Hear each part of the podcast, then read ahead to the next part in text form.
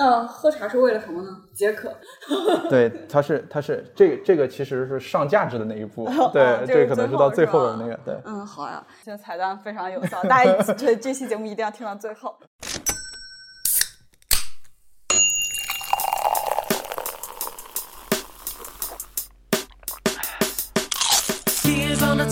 各位听众朋友们，大家好，欢迎收听只讲有趣有料大白话的大实话，由食品人自己发声的播客栏目。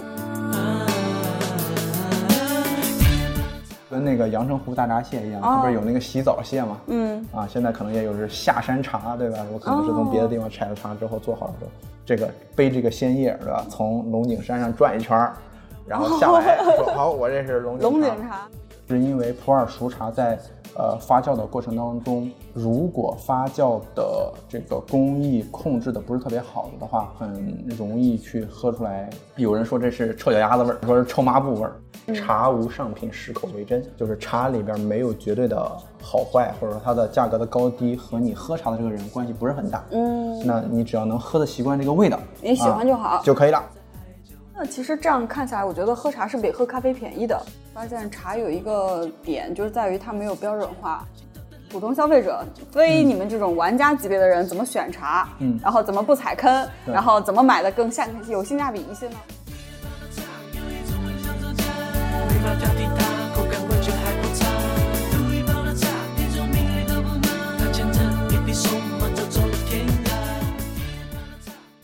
大家好，欢迎收听距离百年老字号还有九十八年的播客节目《大实话》，我是食品圈的大喇叭玉婉柔。今天呢，我们的嘉宾会跟我们一起来聊一聊茶的故事，以及聊一聊在喝杯茶的时候，我们究竟在喝啥。好，那我们接下来嘉宾先帮我们介绍一下自己。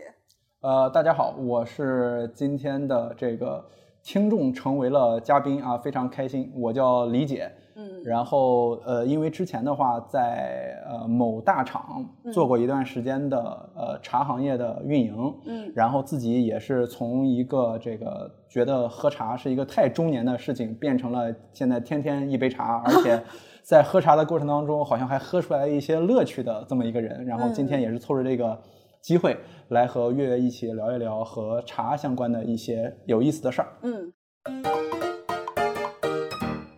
我们知道，就是其实茶是一个比较很容易犯智商税的产品，是因为它有些真的很便宜，是呃立顿红茶是一十块钱一盒买三十多包，是然后还有那些很贵的，可能一一克就要卖几千，甚至有万，甚至我我理解可能还会有一些拍卖的之类的，会有一些无价茶对。那一般 to C 零售的 C 的产品的话，茶是如何分类或者分级吗？嗯，就是我们常规意义上，好像大家来去做认知、去做分级，好像呃医疗分级张嘴就是我的呃有多少什么一牙一叶是吧？一牙两叶或者是单牙，好像常规的就是张嘴就是这个。嗯，但实际上，如果我们去详细的来去分的话，它大概是有这样的几个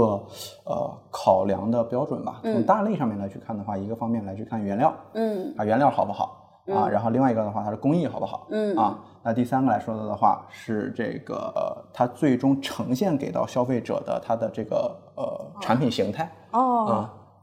那大概每个分着来去聊一下的话，就是先去聊原料。嗯原料的话，大概是有这样的几个来去做影响的。第一，嗯它这个茶种。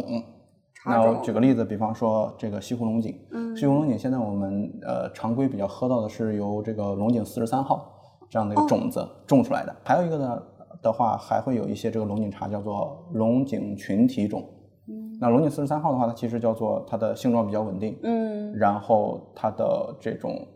就是所有的种子都是龙井四十三号，标准化就是标准化的。那所谓的群体种就是在自然的一个、一个一个状态。好了就好了，坏了就坏了，无所谓。是的嗯，非常野生的一个状态。对，或者说可能大家去喝群体种的时候，就是喝的那个期待。嗯，啊像拆盲盒。对，然后这个是呃茶叶的茶种，然后再有的话就是产地，嗯就是橘生淮南、橘生淮北的概念嘛。嗯那同样的一个茶种种在不同的地方，它的这个风味上也会有一些差别。举个例子，比方说一样的龙井四十三号，芝龙梅虎云西湖龙井的五大核心产区啊，在这个地方所种出来的，因为西湖周边的其实就是西湖景区那一圈儿。因为西湖周边的它的自然风土的这些特征，使得是说它的这个呃肠胃物质的累积，嗯是一个比较好的一个状态。啊那可能再往外面的话，它叫做西湖龙井，再扩一下叫做钱塘龙井。嗯那可能就是这个杭州，包括周边的一些，它都可以被叫做这个钱塘龙井的这个产区。嗯那这个专家评定，反正我是喝不出来、嗯啊。专家评定是说，这个钱塘龙井会比西湖龙井的这个在风味上会稍微差一些些，啊啊，主要是因为价格其实差很多吗？呃，价格上会差非常多，啊，会差非常多。就是举个例子，比方说，呃，如果一样是明前的龙井，然后一样是比方说一芽一叶、一芽两叶的这种，那西湖龙井对比这个钱塘龙井的话，可能是一倍左右。刚刚说的这是产地，那可能再往外面的话，嗯，可能像绍兴那边也会去种这个龙井四十三号，然后包括这个四川、贵州啊、也会去种这种龙井四十三号，他们也是做绿茶。哦，那它的这个风味可能和这边当地又又又会有有差别，但是对于绝大多数的这个消费者而言，就跟那个阳澄湖大闸蟹一样，它不是有那个洗澡蟹吗？嗯啊，现在可能也有是下山茶，对吧？我可能是从别的地方采了茶之后做好了之后，这个背这个鲜叶，对吧？从龙井山上转一圈儿，然后下来说好，我这是龙井龙井茶然后再现炒，然后卖一天价。啊，天价大概多少钱呢？呃，就是我举个例子吧，嗯就是比方说像我们这边正常来去喝明前的嗯这个茶，基本上明前茶，普通消费者、嗯。就是包括我在内，我其实喝不太出来明前茶和好一点的雨前茶的区别，嗯。我喝不太出来的。这个明前茶的话，就是咱们不说那种特别天价的，嗯，那稍微呃讲究一点的话，可能要一斤三千块以上。那如果是贵一点的话，包括有一些像大师手制啊，嗯。那这个啊就不好说了啊，对，资源性产品，对大叔的手一天就能炒这么多。对对对，这是正儿八经的大师做，料子不是那么好，然后或者说产区不是这么核心的的话，可能一千块左右一斤就可以买到非常好喝的茶叶了。啊。那我们再去聊这个嫩度，嗯那刚刚有有去提到它是芽，它是叶，叶含有多少？嗯，对，然后叶下边还有梗，啊梗的含量有多少？那它不同的茶类，嗯。对于芽、叶、梗它的含量的这个要求它是不一样的。哦。它这个要求为什么会有这个要求，也是在于它不同的茶类它的呃工艺风格，然后以及最终呈现给到消费者它的香气和茶汤的滋味上，它本身那个茶叶的特征香，嗯。它就是不一样的。啊它的特征就是不一样的，所以它对于这种这种茶料的这个嫩度的要求也会有不一样。那嗯比方说以这个像绿茶、黄茶、像白茶的白毫银针，嗯尤其是当年的白毫银针，其实像刚刚说的这几个茶类，它很核心和这个喝的一个东西叫做鲜爽感。鲜爽，对，它的鲜爽感是由啥来去呈现的呢？比方说比较丰富的氨基酸，嗯那它这种丰富的氨基酸又大量的出现在了芽里面，嗯所以当像像像刚刚说的这几种茶类，如果它是芽的含量比较高的话，就会它的原料等级就会更高，哦然后它的价格就会更高，然后以及这里对应的也有一个就是它的人工，因为芽它是最小的那个部分嘛，嗯对，我可能要采非常非常非常多，嗯然后才能炒出来或者说做出来一斤的嗯茶，转化率比较低。对，这里的人工成本，而且它的呃人在去采茶的时候都是揪这么一下，嗯那我比方说我揪这么一下，如果能带上两三片叶子，嗯还是我只揪这一个芽，它其实但是我揪的这个动作，它从时间的成本上是同一个成本嘛。明白。那刚刚说的这是这个呃有有芽有叶有梗，那比方说刚刚说的是它的鲜爽感的，对所以我对它的需求就是芽的含量比较多。嗯那如果我是呃，比方说它的这种老茶，嗯啊，它的这种我要存的时间比较久一些，我去喝它的这种呃茶里面的一些物质，随着时间的推移，它发酵之后的，它叫做后发酵，嗯，它的风味的变化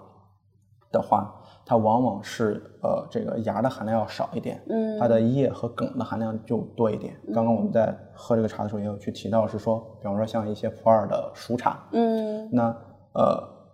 很多的时候，普洱的熟茶，它喝的是茶汤里面的一些这个木质香，然后包括有些甜感。那它这些这种甜感的核心的这个呃物质的来源，其实来自于梗。嗯那芽叶的那个部分，因为有比较高含量的茶多酚，嗯那它可能就是会有这种比较明显的苦涩感。嗯对，那其实是和它的这种一定的工艺就嗯会有相悖。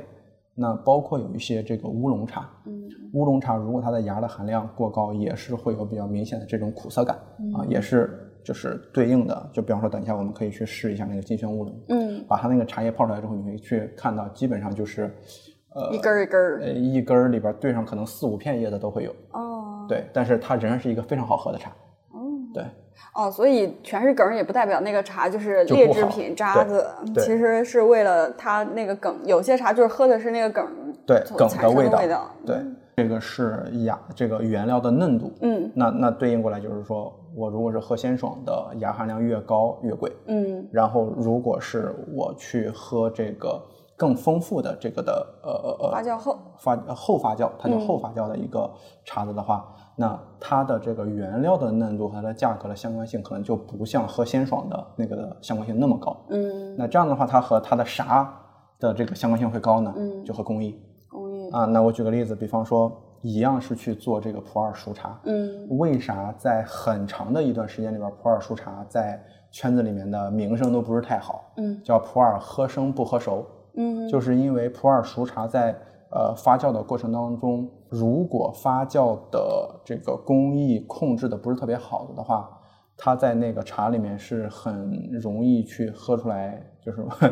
这个地方我说几个大白话，嗯。有人说这是臭脚丫子味儿，哦有人说是臭抹布味儿，嗯有人说是这个呃腐烂的叶子的味道，嗯会有这种非常不令人愉悦的香气和滋味嗯出来。那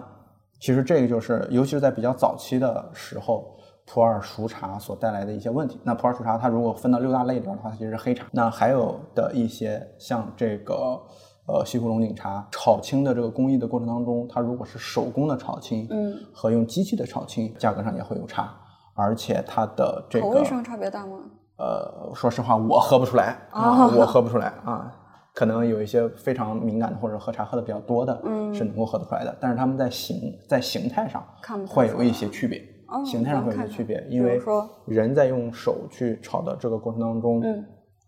呃，如果我们去查龙井茶的最特征的呃那个茶叶子本身那个形态，其中有一句话叫做“形似碗丁”。嗯碗丁是啥？就是咱可能咱小的时候那个碗如果破了呀，嗯会会有一个东西把这个破的那条缝给它给它给它给它有点类似于给它拉起来，那个东西就叫碗丁。嗯它是一个像纺锤状的一个东西、哦啊，两边小，中间会哦这会会肥一点。嗯那如果是机械炒的茶子的话，就是它那个碗丁那个形状就是叶包芽，嗯然后摁扁干掉，就是一个碗丁的一个形态。那如果是呃机械炒的那个茶的话，它叶包芽包的不会那么紧，嗯它就会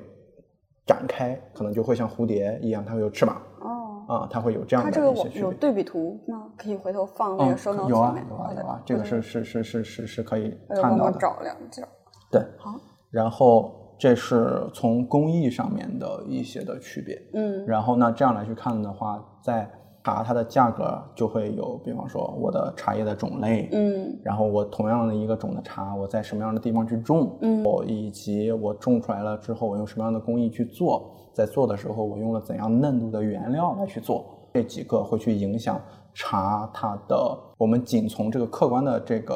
呃香气和滋味上来去评定这个茶的好坏，会有这几个维度来去影响。当然，它最终的销售价格，那这个影响就会比较多了对对，啊。我们现在只谈论这一这只到这一段。嗯，对。好。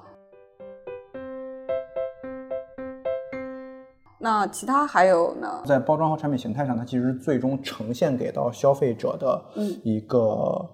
呃，怎么讲？呈现给到消费者的一个呃更便于他们，呃，也不一定是方便，它可能比方说像这个乌龙茶，嗯，呃，啊不对，像普洱茶就是卖饼。啊、最常见的形态它不是饼嘛？对，那它这里其实是有原因的，嗯因为像饼的这种形态，其实非常不便于日常的喝。嗯，那它为什么是饼呢？因为在最早的时候，普洱茶它其实是边销茶，然后包括有一些出海哦，啊，包括它可能会去走这种茶马古道。嗯，在那个时候，茶马古道可真的就是人拉着马来去走。那这样的话，它就会有一些区要求，叫做我需要在这个相同的体积下，它的重量越重越好。嗯，所以它就是一个紧压的状态。紧压。哦，对，这样子的话，它的目的是为了运输的方便，而不是为了品饮的方便。明白。对，所以它会有这种产品形态的一个区别。这样以及对应过来的的话，就是那它压会影响它的口味或者体验吗？呃，在取茶的这个过程当中会影响体体验，因为紧压茶在撬的时候真的还挺难撬的。嗯啊、对。然后那其实，在味道上的话，其实倒还好。嗯而且呃也会有这样的一个说法嗯啊，但是这个说法未经验证，就是我不是绝对专业的这嗯个工艺的人，那就是说出来供大家参考，就是嗯说。因为在紧压的状态下，它在相当于在里面的那个茶叶处于一种呃某种意义的厌氧的状态，嗯，对啊，那有点发酵对它的发酵的方式和完全散茶的这个状态，茶叶和空气充分接触的这种状态下，它的发酵的程度和发酵出来的味道可能也会略有差别。而且你像普洱茶、像白茶是一种后发酵的茶嘛，它其实在运输的过程当中叫做一直我在发酵。对我压成饼到一直到我撬开用水冲，在这个过程当中，它其实还是在这个茶叶的制作工艺流程当中的。嗯，啊，如果我们真的强行去说的话，它其实嗯也是在这个工艺流程当中的。包括就是你在家里面放了几年，它的味道也是不一直在变的，其实也算是一个工艺。是嗯是是，我买了一块茶饼放在那里一直不动，想十年后之后我卖了一个更高的价格，其实是因为我其实虽然我没动它，但是我也我也算是加工了它十年。是是，从某种意义上来讲，算是这个意思啊、嗯当然，这个地方对应的就是为什么十年之后能够用更高的价格卖掉它，一就是很核心的一个点是在于大家对于像普洱茶、白茶它的时间的价值，大家有共识。嗯什么叫做时间的价值有共识？就是这里因为也聊了工艺算式，就在这里稍微提一嘴，就是它真的在陈化的过程当中，它的风味会有区别。举个例子，比方说我们现在喝的这款冰岛的生茶，现在它是大概一年多嗯啊。那如果在一个比较好的储存环境下，它十年之后，它的这个梅子香这种清新高扬的味道会弱化下来。哦但与此同时，替代的是一种更，呃，我的词是主观，但其实它是一种客观的感受，就是它确确实实它的这个香气和滋味都会更加的深沉和内敛。哦，对，这个就是就就类似于水果陈化了嘛。呃水果这个我嗯梅子我我我没有这个概念，它相当于就是茶叶本身，它可能是那种呃有一些我猜测可能是有一些这种呃呃更加就是因为像香气里面的话，它是叫做清甜鲜幽四种香气类型嘛，嗯。那可能是像一些清气的这种啊，或者说这个鲜啊鲜香或者是清香，它的这个成为物质就被转化成了，比方说甜香或者幽香的成为物质，然后它的这个整个的呃味道就是它是更内敛的啊，然后这是它的时间价值。那包括像呃白茶里面的白毫银针，如果它是当年的现茶，刚刚其实有提到白茶的，如果当年的现茶的话，它很核心的是喝的芽儿的这个鲜爽度。但如果比方说你去陈放可能三年、四年及以上，嗯在白毫银针里边，你是可以很明显的喝到可可香的。哦对，就是这个在可能比方说当年的新茶或者可能三年以内的这个茶，你是就是没有这个味道啊。然后比方说如果我陈化更久，比方说五年、七年，嗯是能够明显的闻到药香药香啊。它就像那个我说的稍微俗一点，比方说像极致糖浆、哦复方甘草片的那个味道，但它没有加其他的任何东西哦。嗯明白就是白毫银针的那个芽，我陈化发酵出来的后发酵出来的那个味道，就非常神奇。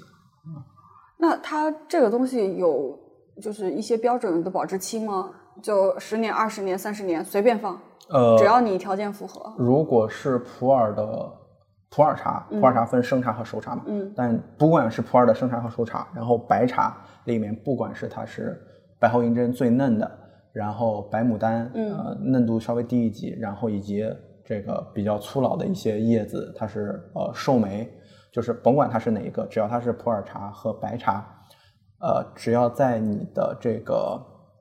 呃储存的方式适当的情况下，比方说有一些温度的要求，有一些湿度的要求、嗯。啊，在储存方式适当的情况下，呃，它是可以永续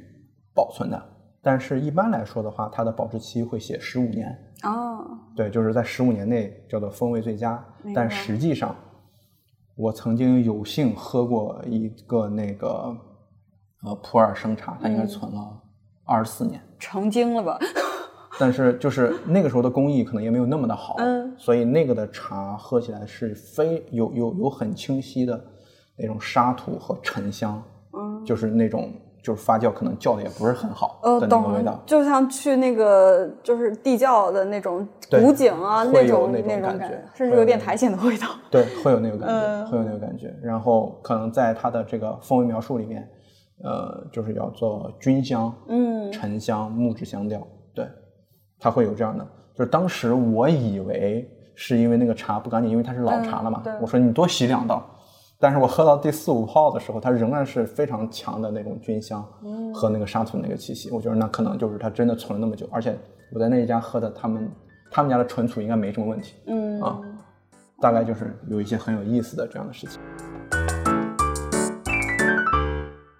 就是说了这么多种茶，包括聊了它的工艺级级别。那茶叶和价格的关系是什么样的呢？那首先，嗯一个来说的的话，就是所有的就是不坑你钱的啊。人，在去聊茶和价格的关系的时候，都会先说一句叫嗯做“茶无上品，适口为真”，就是茶里边没有绝对的好坏，或者说它的价格的高低和你喝茶的这个人关系不是很大。嗯，那你只要能喝得习惯这个味道，你喜欢就好。啊就可以了。嗯。那就是千金难买爷高兴的啊一个过程。嗯对，那如果我们基于这个的话，再继续来嗯。去看，呃，茶叶里面的在整个的价格的分布上，我们比较主观的来去分的话，大概可以分成这么几种层次。嗯它几乎都是用这个单泡茶的，就是一泡茶的价格啊、来去做这个分层。呃，口粮茶，口粮茶叫做我天天喝不心疼。嗯啊，然后还有一个的话叫做品饮茶，叫做它这个茶本身它其实是有一些风味的变化的。嗯啊，我就可以就是叫做我可以用功夫茶具来去对待它了，叫做我要 respect 它哦。刚才那个是用大茶缸子喝的对，，那个就解渴。对，就可以用这个呃口粮嘛，就是解渴、就 OK 了。然后呢，再往下一个的话，就是收藏级别的嗯这个茶，叫做收藏级别的茶，叫做这个我轻易不拿出来啊，我要招待比较好的客人，那包括这个客人对这个茶可能也有一定认知的，嗯我才会拿出来。那以及可能收藏茶还有一个就是它可能大概率是不受，它就是没有保质期，嗯啊，我可以放很久。对，那再有一个的话就是天价茶，天价茶它是不在消费级的这个茶叶的序列里面，市场。对嗯，然后呢，可能天价茶它是有一点儿带有双引号的金融的属性，嗯啊，OK，那我大概一个一个的来去聊。嗯那从口粮茶的这个部分的话，也是根据大家消费力的不同。举个例子，比方说，可能我爸妈，嗯啊、一块钱以上的茶，如果单泡价在一块钱以上，他们就不考虑了，它肯定就不是口粮茶的一个范围。它的需求就是食品安全没问题，啊然后喝起来嘴巴里面有点味道。对，就就不想喝没有味道的水嘛。对，嗯是的，嗯对于我平时日常喝，如果是喝普洱的话，嗯，可能我的单泡价在两到三块，就是我自己的口粮茶的一个水平。那嗯，其实这件事情是可以对应到，比方说像咖啡，嗯那咖啡的话，就像三顿半那个小罐子嗯，啊，那可能那一个小罐儿大概是五到七块钱嘛，对，啊，而且那个就基本上就是一泡水嘛泡，对对，茶可以喝好几泡。对，三百三百毫升。那比方说，如果是对于茶而言的的话，我五到七克的茶，我可能要喝到一点五升到两升的水。嗯啊差不多其实在办公室的话，一天一泡，一一天一泡也就可以了。是是是是够了的，对。嗯那这个是这个这个这个口粮茶的一个范围，嗯那再往到到品饮茶的这个范围的话，大概是在呃可能一泡在五块钱以上啊，那对应的可能是金单价在五百块钱左右，嗯啊五百块钱及以上，那基本上到了这个级别的呃茶子的话，它茶叶本身首先呃它可能就得有一定一定的牌子了，嗯啊，你就是小罐茶吗？呃，小罐茶比这个要贵啊哦，比这个要贵贵不少啊。首先自己你可能得是一个牌子，嗯然后呃，而且在这个牌子里面的话，你的工艺、你的用料已经相对开始讲究一点了。嗯，那你这样的话，再去喝茶的这个过程当中，就会有，比方说我的第一泡、第二泡、第三泡、第四泡，它就会有口味的一些变化。嗯，然后包括你的茶汤的香气、滋味或这个茶叶的叶片的一个呈现的一个状态，嗯就相对来说是呃一个比较 OK 的一个状态了。可以去招待朋友了吗？呃，也是看嘛，比方说这一次我用的茶，就和你在一起喝的茶，基本上就是品饮级以上，嗯，对。然后就也不丢面子，算是一个呃喝茶的人，稍微小圈子，可以融入圈子了，是吧？对对对，是的。而且在这个时候就基本上可以用把那些这个喝茶的黑话就可以，嗯，呃对，可以用了。这个晚点我们还要专门讲一下黑话这一块儿。是的嗯，然后那刚刚说的是品饮，嗯那再往上的话就是收藏级，那可能收藏级的的话，基本上就是一斤肯定是要过千了，嗯啊，那我对应到单泡茶的的话，呃，就大概算一下，一斤过千出一个一百左右，单泡肯定是要十块10几块十块几以上了，嗯那这个就基本上就是上不封顶了，包括刚刚提到的。呃，有一些年份的白毫银针，可嗯能单泡就要一百多，包括是一些比较好的这普洱茶嗯啊，一些比较核心的产区，核心产区里面比较知名的一些品牌，它可能单泡就要好几百啊，这样子。当然，对应的就是它其实它这一泡茶可以喝很多很多水啊，嗯，对对，我觉得那其实这样看下来，我觉得喝茶是比喝咖啡便宜的。是要比是你像便宜不少。我已经 喝就是品品饮茶了嘛，嗯算是可以请朋友的那种了。但是是我基本上一天只需要五块钱左右的成本，是而且是很好的产品了。但是你五块钱的咖啡其实是 那个刚解个渴，对，就五，而且是一杯，而且五块钱的咖啡，我想了一下，就是那个蜜雪冰城的那个那个叫什么来着？幸运咖嘛。嗯那幸运咖那基本上是就是街边咖啡的，就是鄙视链的价价格鄙视链的最底端嘛。但是我们这里不评价那个，而且它只有一杯。是所以我之前的话，呃，会喝咖啡的时候也会像喝茶一样，就一杯美式，然后喝到百分之七十的时候兑点儿水，百分之五十兑点儿水，然后喝一天。OK 嗯 OK，对，这就是这个，这这这其实也是我为什么做了茶行业了之后，其实之前我是没有喝茶的这个习惯的。嗯啊，一个方面是因为年纪大了，对吧？身体上有一些毛病，说你得多喝点水。嗯啊，然后另外一个来说的话，就是茶稍微的愿意付出一点点价格的话，嗯就是品饮级以上，其实喝茶的过程当中，确确实实还是有很多乐趣的。嗯，对。对，而且我觉得茶喝起来比较温和，嗯。然后口味也比较淡，然后不像咖啡，然后有些人就是呃会就是口味比较重嘛，是。口气有影响，然后还会有些人他会说他牙齿 黑了黄了都是因为哦。喝咖啡喝的，嗯，对，OK，嗯然后那刚刚说的是口粮、品饮，然后收藏。那再高一个级别的话，就是天价茶。那天价茶的这个部分，其实、智商税严重啊，这个其实也不算智商税，个还还真不算是，就是它可能就是一个更小的一个圈子里面。嗯就举个例子，比方说你呃喝茶，对你喝茶已经喝了很多年了，嗯且什么样的这个好茶你也都喝过。嗯那在今天，呃，可能大家在一起在一个茶馆里面，然后茶馆的老板说：“哎，我这里有一个茶馆私茶长茶馆老板私私藏藏好茶。”然后你喝过了，你喝过了之后，确确实实是你之前不曾喝过的一个风味。嗯，那与此同时，你的钱包的厚度也 OK 了的话，其实你是很希望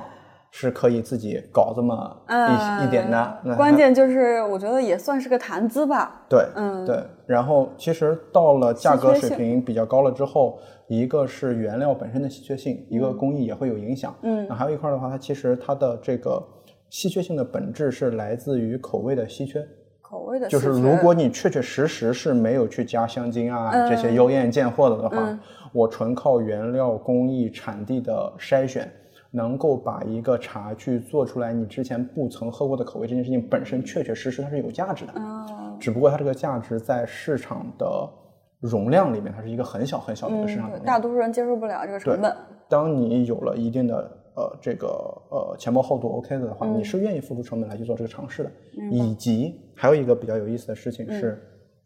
像白茶的某一些核心的产区，嗯或者普洱的某一些核心的一些产区，它的产量比较小的时候，嗯你是愿意会花钱去买新茶，但不是回去喝。哦，买新茶存着。这里边其实有很核心的一个区别是在于，刚刚其实有嗯提到它的这个茶在存放的过程当中，它风味的变化。明白。那其实如果是呃，这个这个说起来稍微有点爹味儿啊，嗯就是当你当你稍微有一定的社会阅历了之后，嗯呃，除了你自己的这个感官体验和你自己的职场阅历或者说生活阅历之外，嗯竟然能有一个消费品，竟然能有一个东西，它是随着时间而发生变化的。嗯，这件事情本身，它其实是有点类似于寄情于物的。哎，对，这就感么一个过程觉有点像玉，就很多人身上带一块玉，带了二三十年，它是人养玉，玉养人，互相之间会有一些那个。是是嗯，换句话讲，就是那个茶叶它的功能性价值和它的口味的价值可能不值这个价，对，但可能它的价值是在于，呃，原来有一款茶，举个例子，比方说，如果嗯呃你有钱了，嗯有一款茶，它的生产日期和你的生日是一天，嗯，就是这个玩意儿，它其实我是愿意付高价的。对，它是一个情绪价值的溢价嘛。嗯，那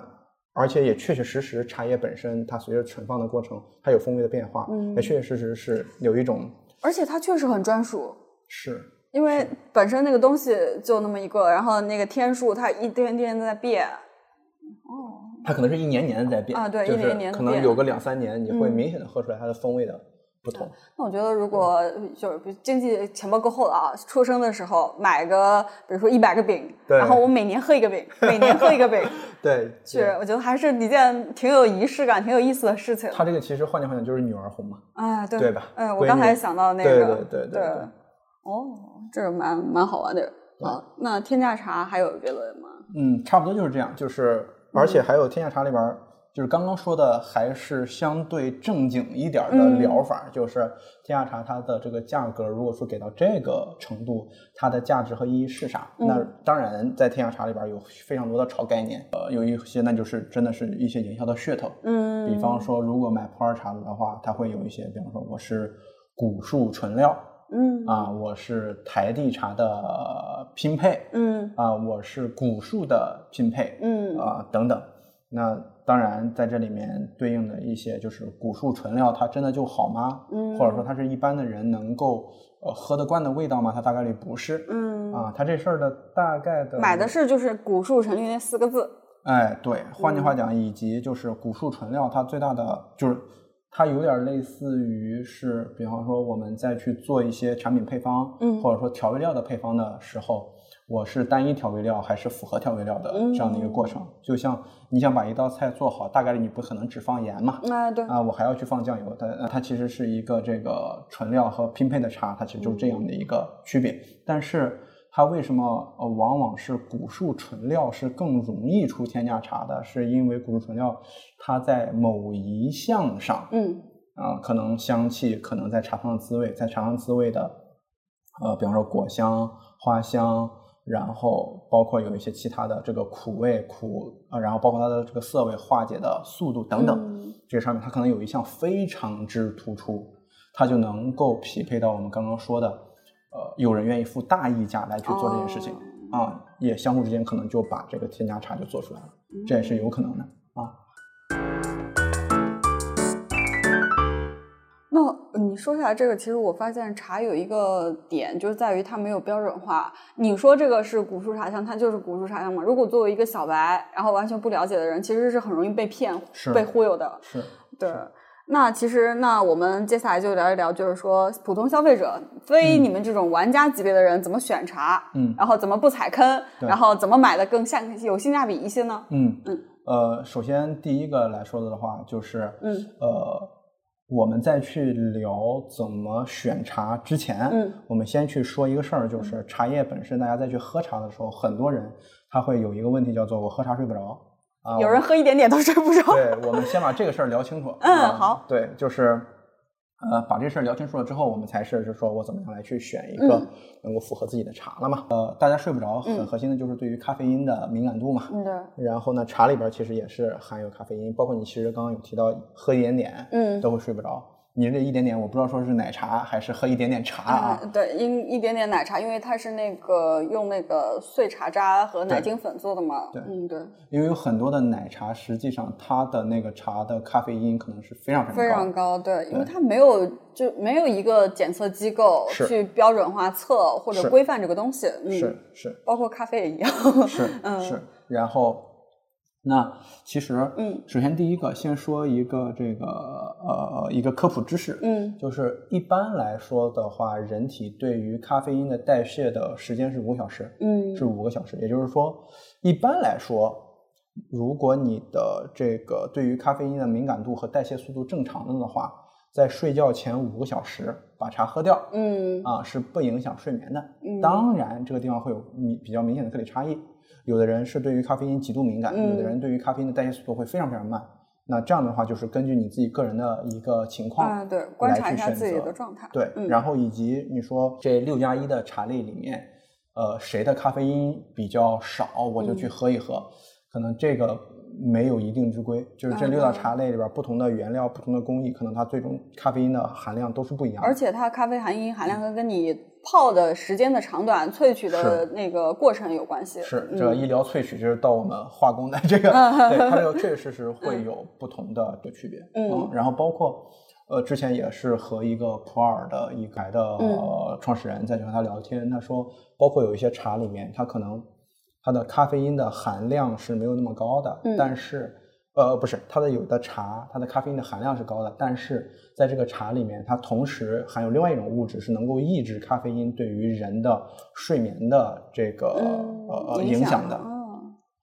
但是这件事情好像大家听着啊，那我是不是喝这个茶就 OK 了？不一定哦。嗯在家里，在在你的体内对冲。对，因为因为因为有的人，比方说我对于咖啡因不敏感，嗯啊，那这样子的话，那个抑制咖啡因作用的那个，它是可以把那条线压到你的那个感受度以下。OK，、嗯那你喝茶就是马上喝完之后马上睡也能睡得着。嗯但是有的人对于咖啡因极度敏感，嗯那个抑制咖啡因的那个会让这个咖啡因在你身体里边持续作用。哦那，这样的话，你可能更睡不着 对，很很而且很久都都睡不着。对，它会它也会有后劲儿很大。对，属于后劲儿比较大的。它嗯就是这种说不太清楚，它可能不是有。而每个人个体的差异也很大，这个还是看就感受一下自己的感受比较重要一点。所以在选茶之前，包括像选咖啡啊，啊、平时自己喝奶茶呀，首先第一个就是先尊重自己的个人体感，嗯不要听所有人的这个 PUA，叫做啊，你这你都喝不出好来，这你都喝不下去，你真那只要我不喜欢喝，它就一分钱都不值对，啊。先把这个、嗯呃一个大原则，先把自己放在最前面。对，先把嗯这个事儿给给给给先放放在这里，然后好，那我们继续再去聊怎么呃怎么选选茶。那首先第一个来说的话，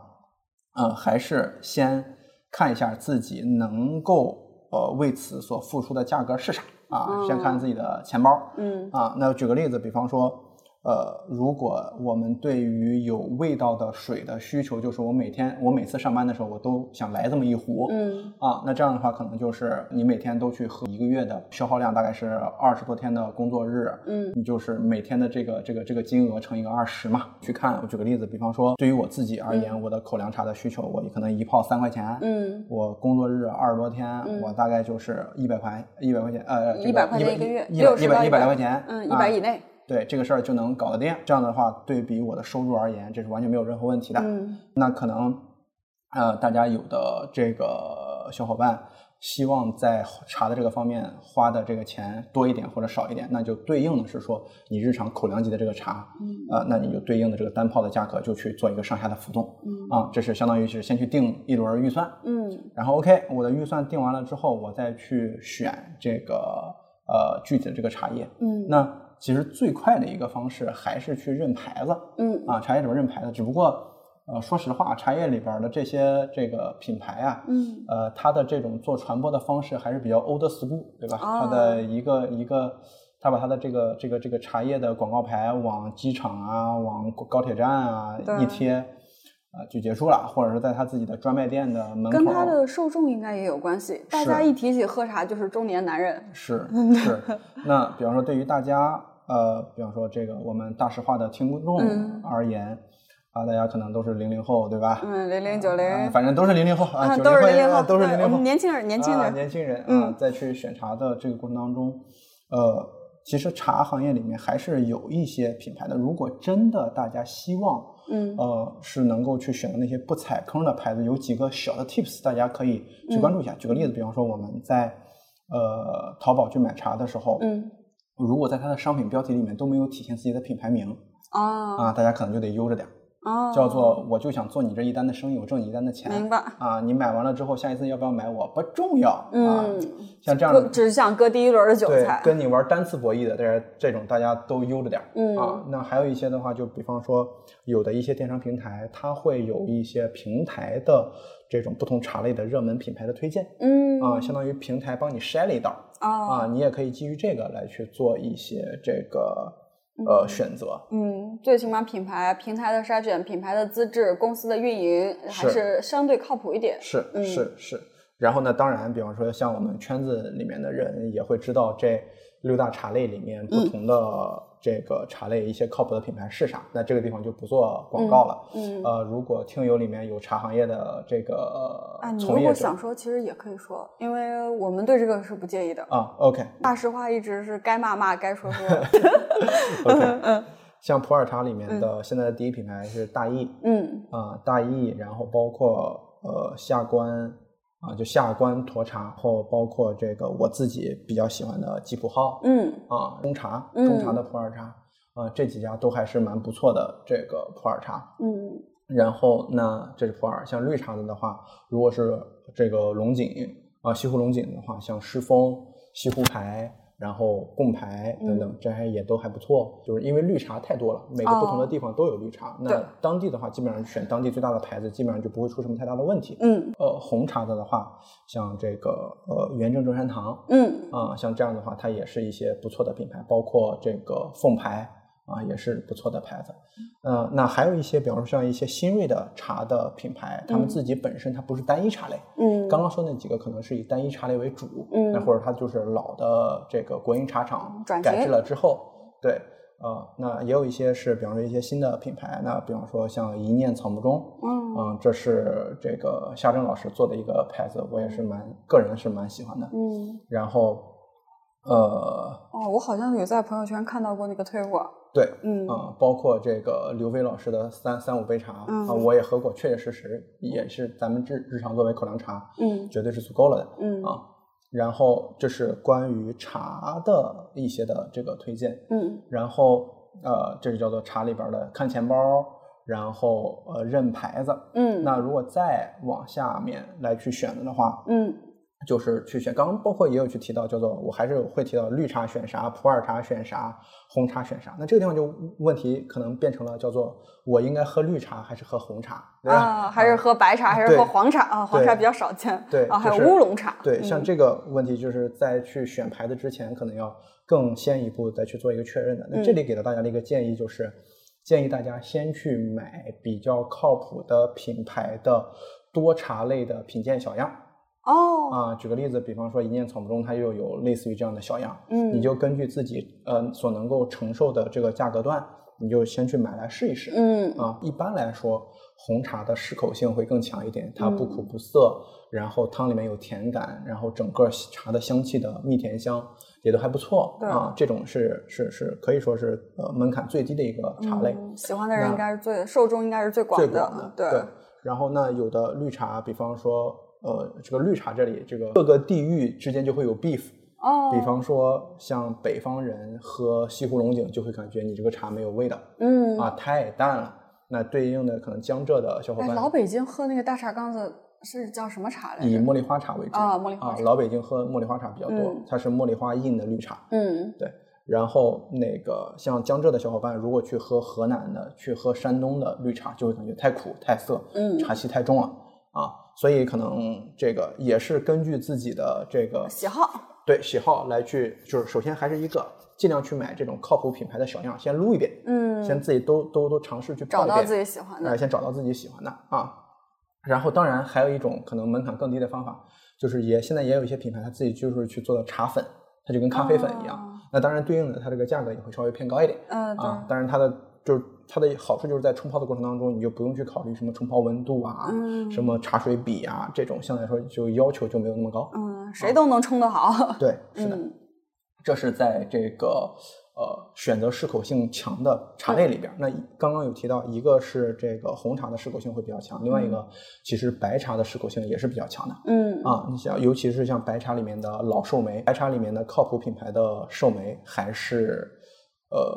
比较就是其实。白茶的老寿眉也是不苦不涩，嗯然后枣香甜香也是比较明显啊。作为大家日常的在办公室里面去喝还是比较好的。嗯嗯，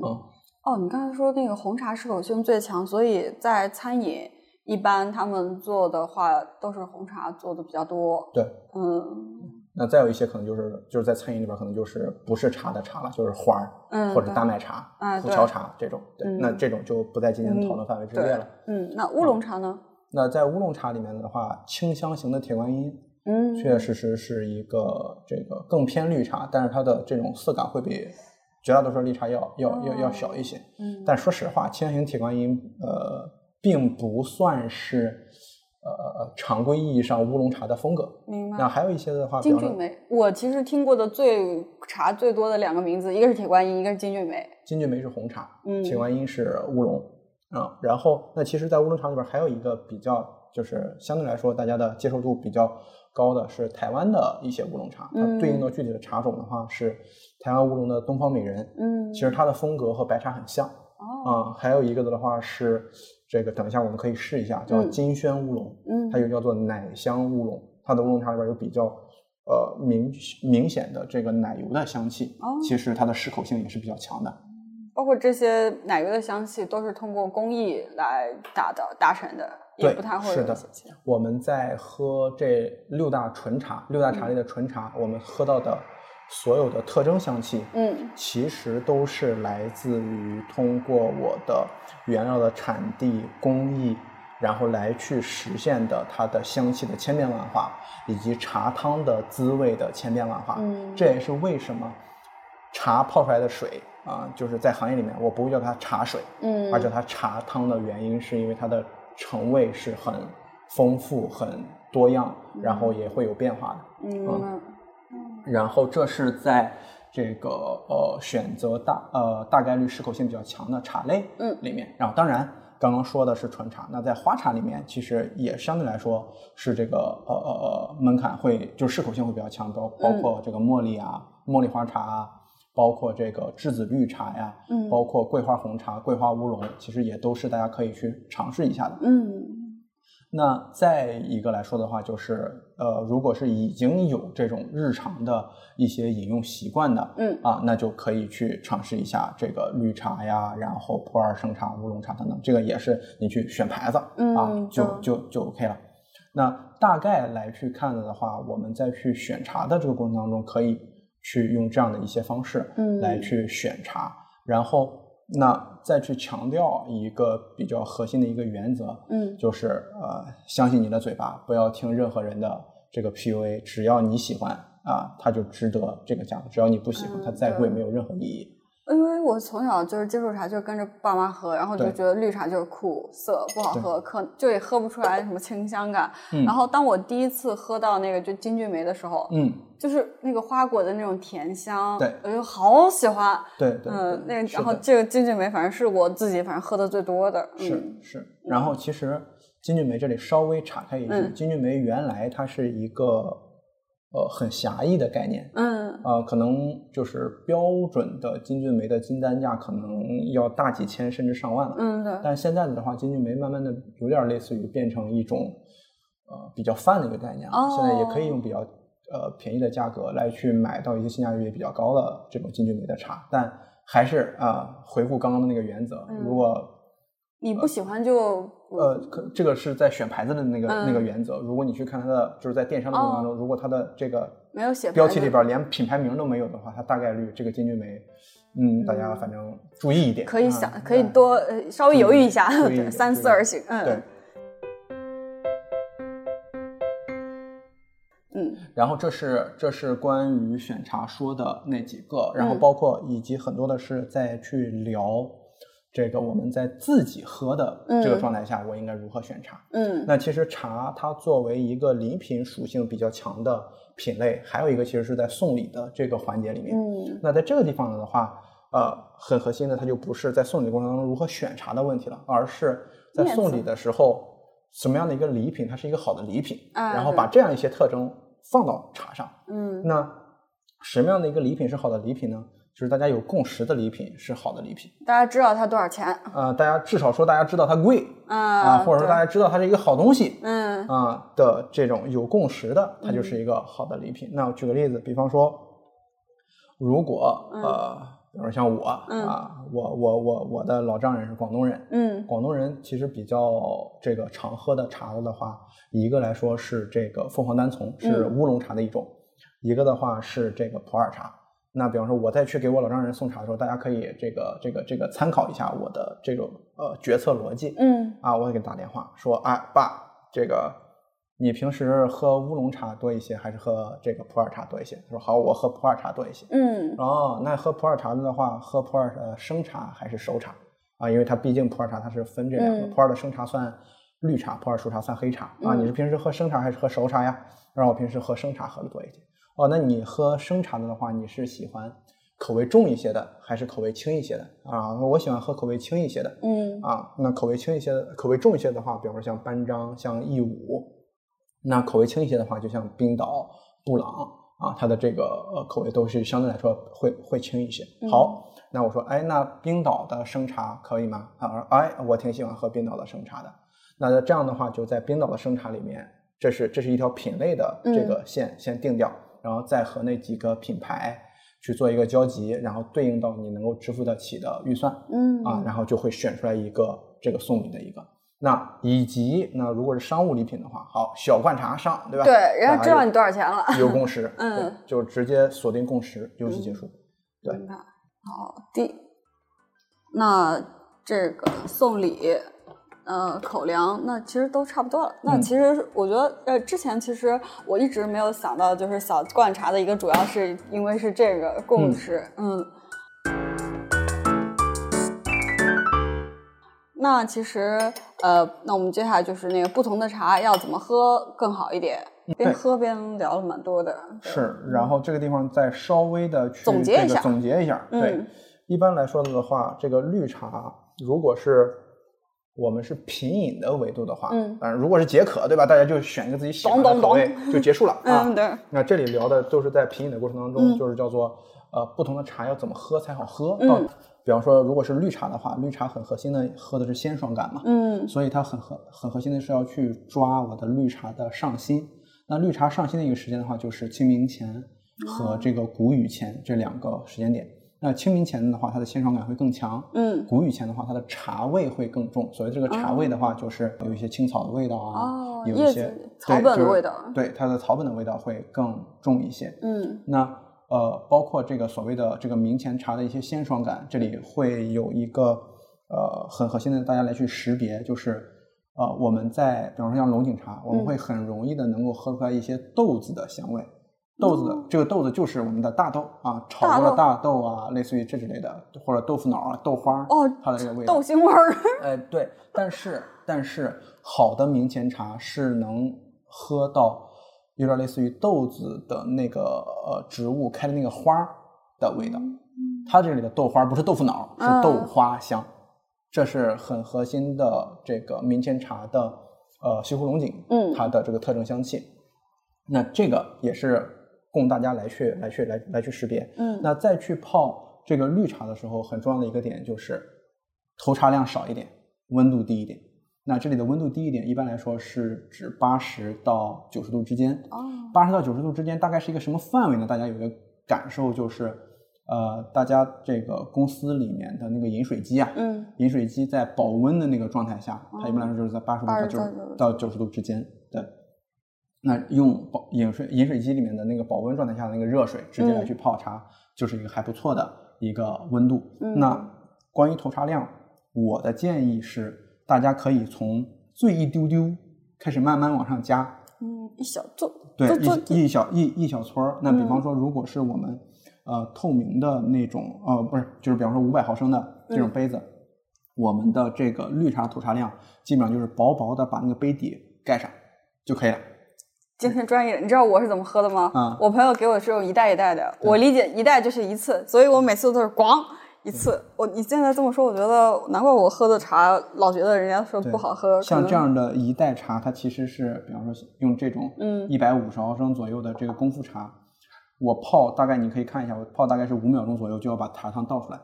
那如果是五百毫升，你很难，比方说八九十度的水倒进来，五秒钟喝掉，这对。对对，所以我觉得我人家说我糟蹋了他的东西 是是有原因的。是，包括是说，呃，可能有一些这个小伙伴可以回忆一下自己小的时候去看自己的父辈，然后包括这个祖父辈，他们再去喝茶的时候，可能我们自己也尝过，嗯他们那个茶缸里面茶好像好苦。对。那其实我们看一下他们的茶叶，可能它都是半杯子都是茶叶，哎，对对对，就是它是它是它是那种状态下，所以它是一个苦涩的一个味道。那当然，可能它那个茶叶，所以我对茶的第一印象就特别差，我就觉得就是又苦又涩，啊是嗯。是是，我对于茶的第一印象的改观也是尤其是热的情况下，您的那个苦涩感会更重。对。嗯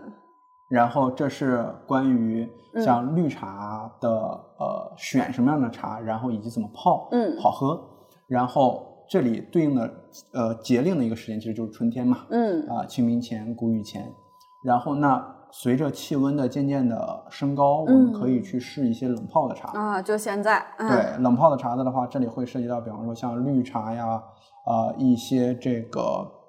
呃香气比较重的乌龙茶，嗯然后包括有一些白茶来去做冷泡茶都是不错的。嗯那我自己个人来去试下来的的话，乌龙茶里面的就是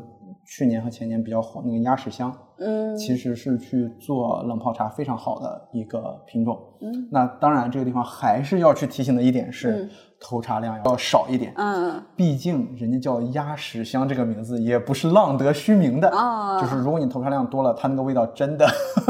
比较难以接受。哦，懂了，嗯，好，而且其实冷泡茶它有一个很有意思的一个点，就是包括我为什么喜欢喝鸭屎香的那个冷泡茶，也是因为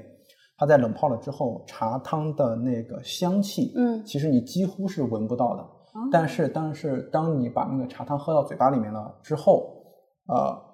一般来说，比方说我们香气会在你嘴巴里绽放。对，就是如果是用比较专业的词的来说的话，就是我们用鼻子来去闻这个茶汤，这个叫做前鼻嗅。嗯那我们吃到嘴巴里面了之后，我们会有一个在嘴巴里面呼气的这个过程。嗯这个呼气的时候，我们的鼻腔也会感受到那个香气，这个叫做后鼻嗅。嗯呃，那个鸭屎香的后鼻嗅是很它那个香气是非常的饱满的，而且层次感很强。然后这个时候它的茶汤又是冰凉的，嗯，你再去闻的时候，茶又没有味道，你喝到嘴巴里边又有这个香气去绽放出来，你就会 惊喜感。这种叫做呃叫做闻着无香水含香的这样的一个、一个一个感觉，它就是茶好诗意啊。对，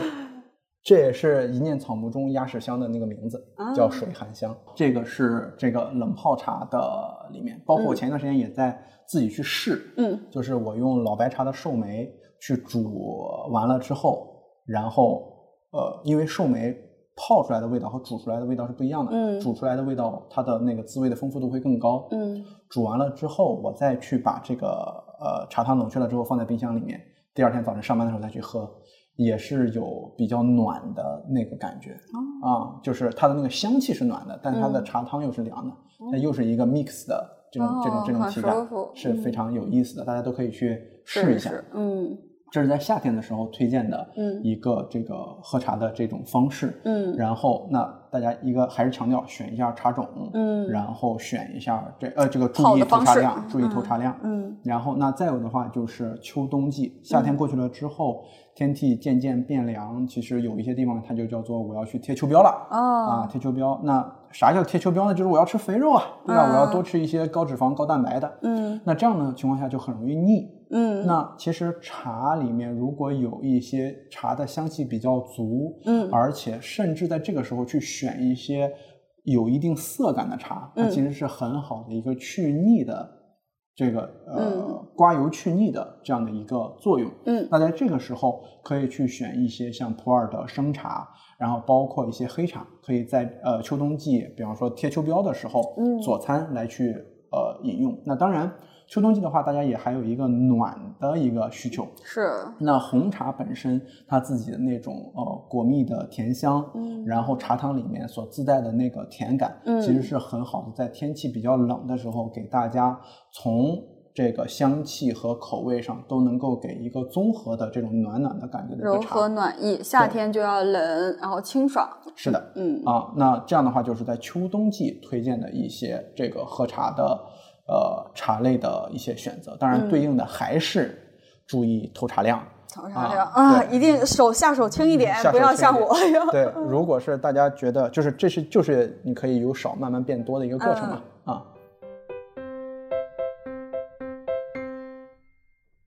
那刚刚聊的是在不同的季节嗯里面，我们如何去选茶，然后有一些注意的点，嗯分别是是什么？那其实还有一个的话，就是在佐餐嗯的时候，其实茶的佐餐和酒的佐餐，呃是比较像的啊，像茶的佐餐，我怎么感觉只有广东人那边会喝茶吃饭？一般来说会会比较少，但这里它就是。因为我自己现在做茶了，就是就是之前做了一段时间的茶行业的运营，所以呃现在自己会有一定的这个习惯，是我吃饭的时候可以去配一些茶感受一下。嗯那这里其实和呃这个吃饭配酒一样，那比方说像红酒叫做白葡萄酒配白肉，红葡萄酒配红肉。嗯那像这个茶的的话也是一样，就是口味轻的菜要去配口味轻的茶，嗯口味重的菜配口味重的茶。那举几个例子，比嗯方说、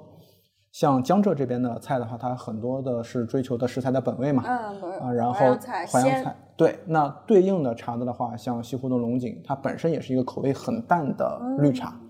在你啊，我再去强调投茶量比较小的情况下，其实茶的鲜爽感和菜的鲜爽感是能够有一个交相辉映的一个过程。哦如果这个时候你去选了一些口味比较重的茶，即便是红茶适口性比较高，嗯，但是如果你的红茶投茶量比较比较多了之后，它的红茶的这个茶汤的味道会盖掉你食材的味道。嗯那举个例子，比方说你去搞一个这个清蒸的一个鱼。嗯然后，那可能你本身就是要吃鱼肉本身的那个鲜味。那如果这个时候给一个口味比较重的那个茶，你喝完茶你再去吃鱼是没有味道的。吃不到那个味道。对，嗯这样的话就比较尴尬。那嗯对应的、那其实我觉得就是江浙这边也有那种浓油赤酱的菜，这个其实还是要那种可以去配一些比较重口的茶，嗯对。那对应的就是一些重口的菜，比方说像四川的小伙伴，他们再去吃一些比较辣的菜；像北方的一些小伙伴再去吃一些重油重盐嗯的一些菜的时候，就可以去配一些这个有刮油解腻的这样的作用的。嗯那比方说这个呃普洱的生茶呀，像一些乌龙口味比较重的一些乌龙茶，都是还不错的。那以及是说，包括这个在地方的菜系去配地方的茶这件事情，是一个无脑的搭配，但是有效的搭配。嗯，像刚刚其实有提到的这个呃西湖龙井茶来去配淮扬菜，淮扬菜嗯然后这个你像这个呃川茶的绿茶，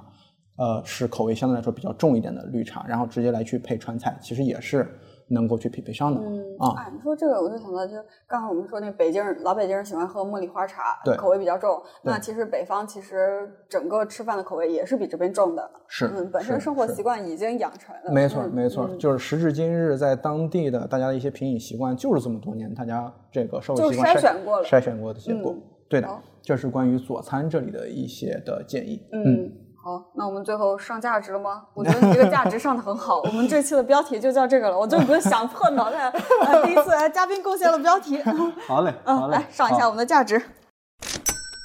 中国的传统茶，尤其是在当今的网络环境下，它其实背负了很多的非议。普遍认为茶，嗯，你如果买贵了就是智商税。在这个时候，我们可能就需要去讨论的一个点：当我们在喝一杯茶的时候，究竟是在喝啥？嗯那首先第一个，呃，我们肯定是先要去聊茶，它作为一个饮品的功能性需求。嗯。那首先第一肯定是解渴啊，解渴，我就想喝水，然后我又不想喝一杯没有味道的水，没错你就可以去选茶。是的，而且它这是这是叫做最基础的一个需求。嗯，那再进一步的话，我们喝茶喝的是啥？在解渴之上，它所对应的一个需求的解决是说，茶本身它是有很多的口味和口感的。嗯那么对应过来就是，我除了喝茶去解渴之外，茶叶本身，比方说红茶的甜，嗯绿茶的鲜，老白茶的这种枣香和甜香，普洱的一些老茶，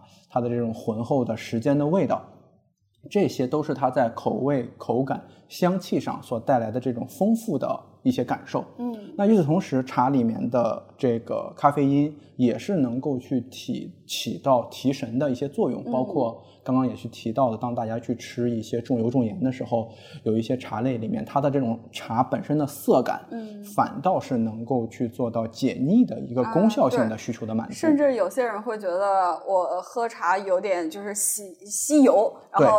比如吃了重油，他会配点茶，类似于涮涮肠子的这种感觉，嗯，负罪感没那么强。嗯、是，那刚刚去聊到的解渴的解渴的需求、提神需求，嗯。然后以及新奇的多种的口味的需求的满足，这些偏功能的嗯。需求满足的这个维度。那如果说我们再进一个维度的话，就是当我们稍微有一些探究的乐趣的时候，嗯。其实我们就想要去研究说，为什么同样的一款茶，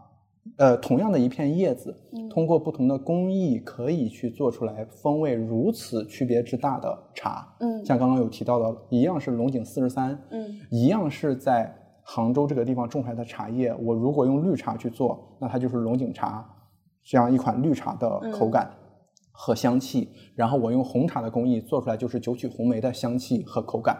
那这是叫做我们当去喝茶的时候，我们开始更进一步去了解它的工艺，那以及产地。我一样的这个茶种，我去种在了江浙，我去种在了云南，呃，我去种在了四川，它出来的茶的风味也会有比较大的不同，我们就会去了解它为什么会有这样的不同。那它这个不同对应下来的就是，呃，它产地当地的呃一些气候、一些地理位置、一些它的这个生于此、长于此的它的土地的一些这个内置物的一些含量，这些相当于是说开始从功能性需求进入到了一个文化层面的一个研究和探索。这里倒不是说大家非得要成为一个这个张口闭口就要聊文化，就要聊怎么样就不要搞得这么的负担。但是这里是可以把这个一件事情当成是一个乐趣，啊，比较有意思，其实。对，当成是一个虚呃好奇心的一个满足。从这个角度，因为人本来你喝这个东西，比如说你喝到很多味道，你会想说这个味道是怎么来的？是嗯，是有这种求知的一种好奇心的。是的嗯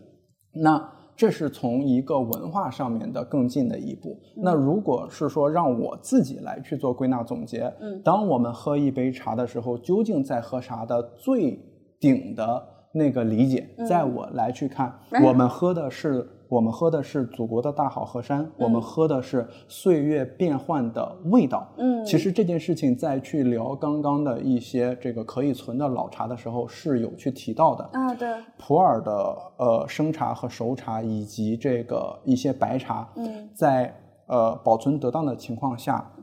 它随着年份的增长，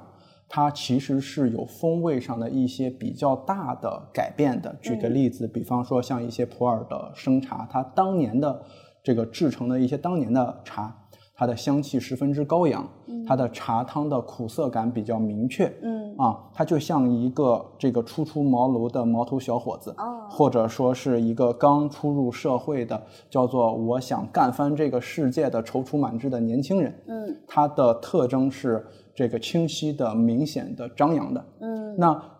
就是这一款茶，如果我把它放了五年、十年，它的整个的香气和滋味会变得内内敛、深沉、浑厚。那就像是，比方说我们自己毕业了之后，工作了五年、十年了之后，我们自己的棱角可能没有那么的明显，我们的这个曾经放在我们嘴上的这种我要干翻这个世界，我要达成什么样的目标，嗯。三十五岁、四十岁我要财富自由，我要退休，这样的一些事情可能就不再成为我们日常挂在嘴边的事情，嗯。它可能就变成了是说我明确的知道我有些事情是能做的，有些事情是不能做的。也就是说，茶它从某种意义上来去讲，它是一个借物抒情的一个、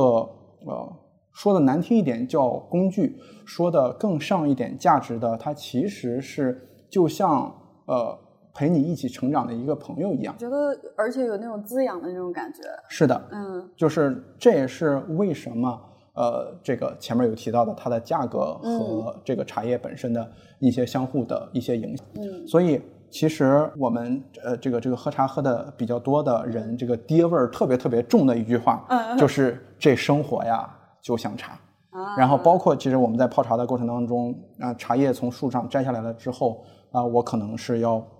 呃，历经风吹日晒，嗯。然后历经我的炭火的烘焙，嗯。然后那如果是一些老茶的话，我要把它放在一个密闭的，然后这个避光的空间里面，然后在这样的一个茶茶仓里面，过去春夏秋冬一年又一年，然后在这个过程当中，它的风味，最后当它去呃热水来去相遇的时候，它的香气、它的滋味在茶汤当中去绽放的时候，嗯那这个时候就很爹的说一句：这生活呀，就像茶。自觉得大实话有点就是那个舌尖上中国那种感觉。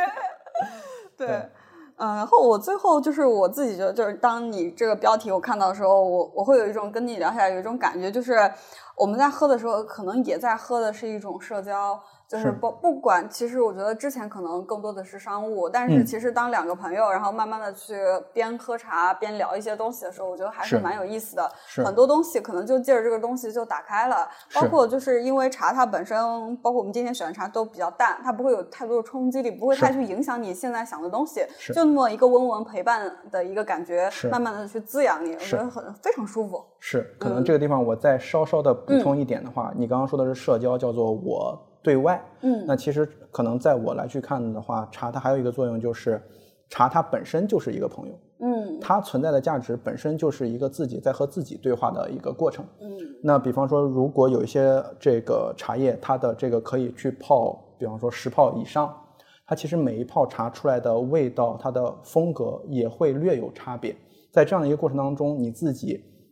它其实是一个正念冥想的一个过程，就是当你专注的去品每一道茶之间的差异的时候，它其实也是一个很好的自己跟自己对话的一个过程。啊，给自己一点时间。是，我会觉得这件事情也是在喝茶的这个过程当中，除了茶叶的功能性价值以外，除了我们对于文化的追求和好奇之外，自己和自己的相处的一个方式。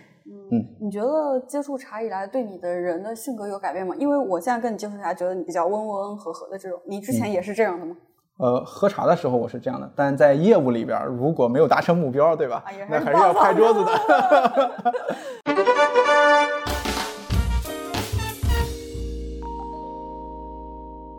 彩蛋嗯，教你如何融入茶圈儿。就是这个敲敲门，请问一下，我要在平时喝茶的时候说哪些话，让大家知道我是一个老茶客，不会骗我？嗯。啊，那首先，如果是用盖碗再去喝茶的话，嗯，那你先给这个茶叶店的那个呃，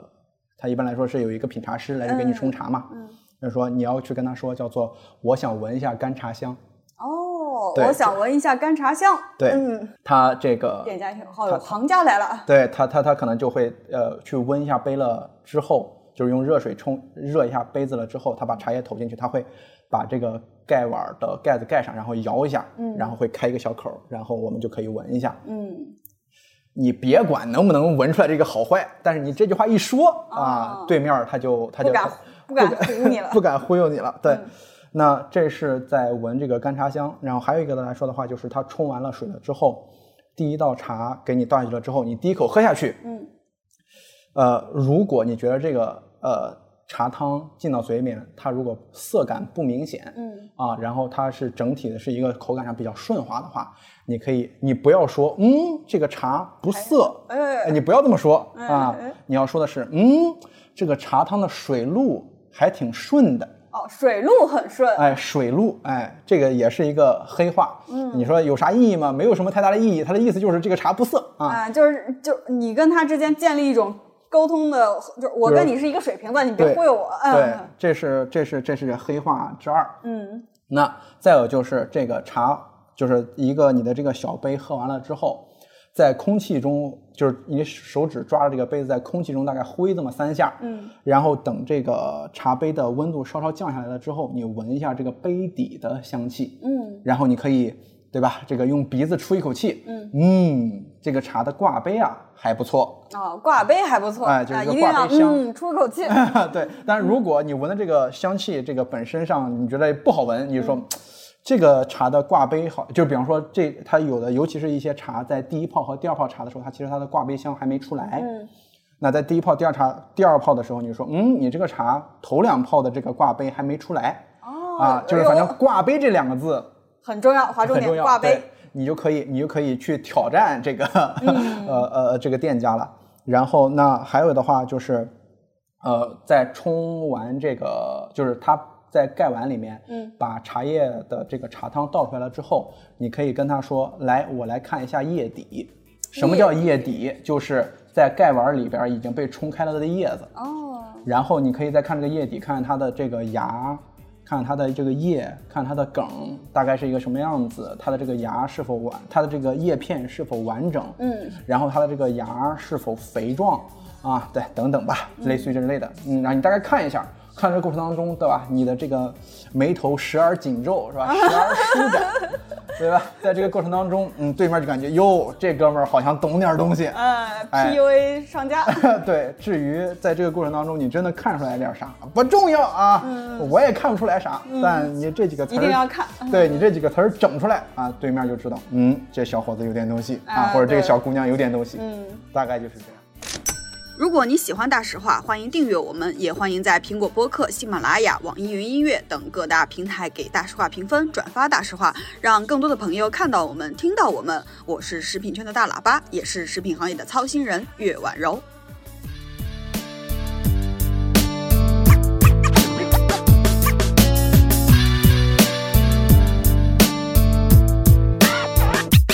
千年那天，我翻阅字典，什么字眼形容一